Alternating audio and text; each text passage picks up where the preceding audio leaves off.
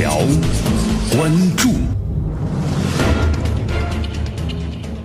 大事件细解读，头条关注。欢迎大家继续锁定绵阳广播电视台九十六点七，江南为你所带来的节目。在六月二十六号上午的十点二十分左右啊，在湖南的宜凤高速长冲东西大桥附近，有一辆呢是五十五座，车牌号是湘 D 九四三九六的客运大巴车呀，发生了这个事故，起火了。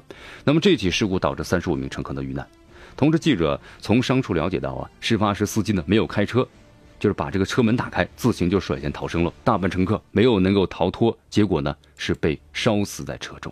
那么具体的详细情况呢，我们先来听一下这个记者的。这个采访的报道。四十八岁的邓女士跟随家人朋友一行八人，当时就在这辆旅游车上。当时邓女士是坐在车辆第二排，事发后快速反应，从驾驶室旁边的窗户跳了出来。发现我还有朋友亲戚没来，我就我跑到前面去，想把他们救出来。但是你没办法靠靠近那个火势太大了，你没办法靠近。记者见到另外一名伤者刘先生，他当时坐在车辆靠后位置。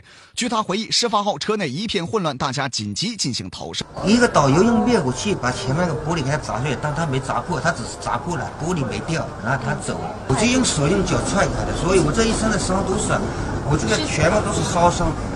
接来了十九个病人，经过初步的诊断呢。呃，其中有十个病人办了住院手术，三个病人在急诊科进行留观治疗。目前伤者全部得到妥善救治，驾驶员已被控制，事故原因还在进一步调查之中。哎呀，其实听到这儿的话呢，我觉得大家啊，跟江南的心情一样呢，都是非常非常的沉重。怎么又出了这样的事情呢？啊，我们都不希望这样的事情在我们的生活当中出现，都是有亲人、有家人、有孩子，对不对？那么事情呢是发生了，而且是一场的突如其来的车祸，让其中三十五条生命就戛然而止了。在二十六号上午的十点二分左右啊，在湖南的一份高速长春东西大桥的附近，一辆呢核定是五十五座的旅游大巴，在下这个坡的时候碰撞了高速公路中间的隔离带，结果在撞向了呢右边东西大桥的护栏，结果导致油箱当时就漏油起火了。在宜章乡人民医院的治疗的梁仲彪啊，是现场的这个为数不多的逃离现场的幸存者。他说听到了砰砰砰的这个响声，一下子就当时就起火了，也就几秒钟的时间。那么他对赶到这个宜章采访的记者说，他刚从车窗跳下，大巴很快就燃烧起来了。那么同时呢，和这个梁仲彪啊同行的，当时他们是抱团的参加前往莽山的一日游，交了一百七十元的团费。他们大约是在二十六号上午啊出发的，同行的大约是有三辆大巴。那么同时呢，在这个当天下午的时候，呢现场出事旅游大巴呀，已经是部分的被烧焦了，座椅被烧的只剩下了焦灰的骨架，这个玻璃渣子碎了一地，现场还能够闻到那焦糊味儿。那么同时，大巴的前部受损最为明显，两个轮毂已经是完全脱离了，一个类似油箱的铁皮物啊，被炸的是飞出了车体。旅游大巴最后停下的地方呢，位于是东西大桥上，从附近的隔离带呀到大桥的护栏，那么地面上的轮胎的摩擦的印记呢，大约是一百到两百米长，显示了这辆大巴最后的行为轨迹。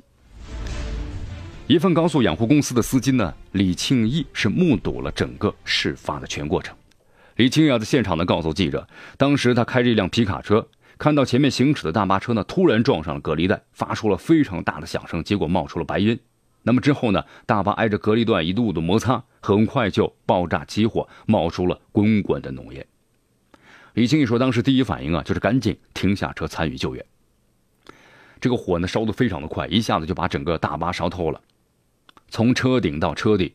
李庆义说，根本没办法靠近，赶紧拿石头呢砸开了一块窗户，有六个人从车窗翻了出来。梁仲彪呢和同病房的几位幸存者呀，回忆起当时情形，仍然是心有余悸。他说：“车里的人当时都是喊的、哭啊、叫的，能爬的就爬，爬不出来的就没有了。他们几位都是坐在大巴的前排，从驾驶室的窗户当时逃离了。另外一位呢，从大巴的前部逃生的幸存者黄先生告诉记者：，那么发生事故的时候呢，不知道怎么回事这司机说呢，车门打不开。黄先生呢，拿起了一个消防的灭火器，试图把敲窗户呢敲碎逃生。”最后呢，人都是昏的。他说怎么具体出来的，根本就记不出清了。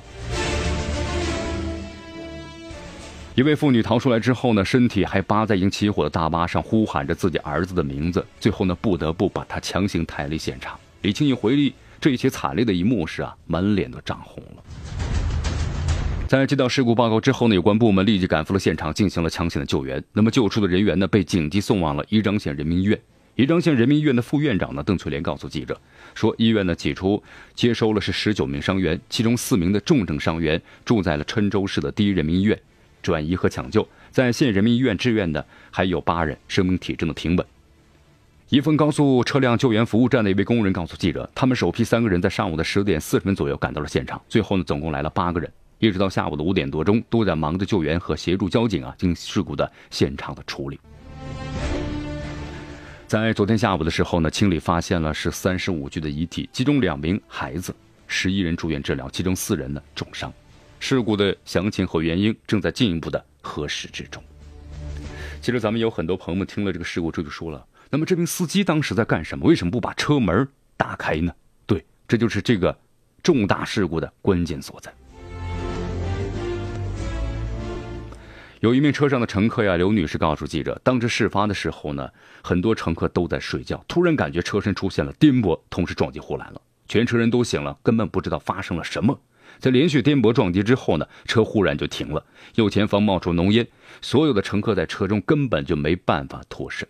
司机呢，很多朋友问，这司机第一时间自主就逃生了，他忘记了一点，忘记了全车人的生命，没有打开客车的车门。那么从这个起火到燃烧啊，整个大约是有三分钟的时间。其实人员整个疏散的话呢，最多可能一分多钟的时间。如果车门是打开了的话，但这名司机没有打开，自己先跑了。乘客发现不对之后呢，开始在车上找锤子，但是一直没有找到，一车人都找不到东西，敲玻璃。大家都知道，这钢化玻璃，你用拳头、用脚是根本没办法打开的呀，必须用专业的工具。刘女士告诉记者呀，她说当时呢已经被熏的是神志模糊，突然好像看到有人用灭火器把左侧的玻璃敲砸了个碎口，自己从那个碎口里爬了出来，但是身体被划伤了。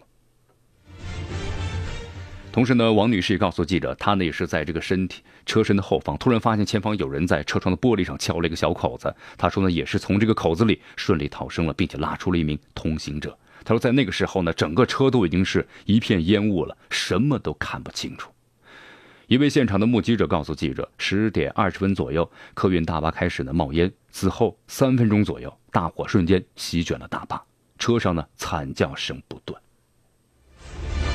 根据湖南省高速公路交警的方面的消息，这个客运大巴的驾驶人名叫做刘大辉，男，四十一岁，持 A 一 A 二证。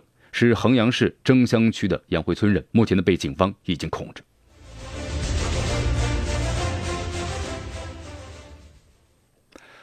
好，这个悲剧发生了啊！其实我们在谴责这个司机呢这样的行为的时候呢，其实又有个问题，我们真的是需要反思，就是这个司机他为什么会做出这样的一种行为？什么行为呢？没有在第一时间打开车门，反而是自己先行逃生了。那么这就告诉我们一个问题。是不，咱们这样的旅游大巴的公司在平常没有做过相应的演练，当事发之后，那么作为这个当事人之一，而且最主要的人员的话呢，没有一个应急反应。所以说啊，当这个事故发生之后呢，我们在悲痛之余，留给我们思考的问题太多了。亡羊补牢，我们希望是为时不晚。我们希望呢，更多的这样的旅游公司能够给咱们的这些司机们呢，平常要进行这样的一种。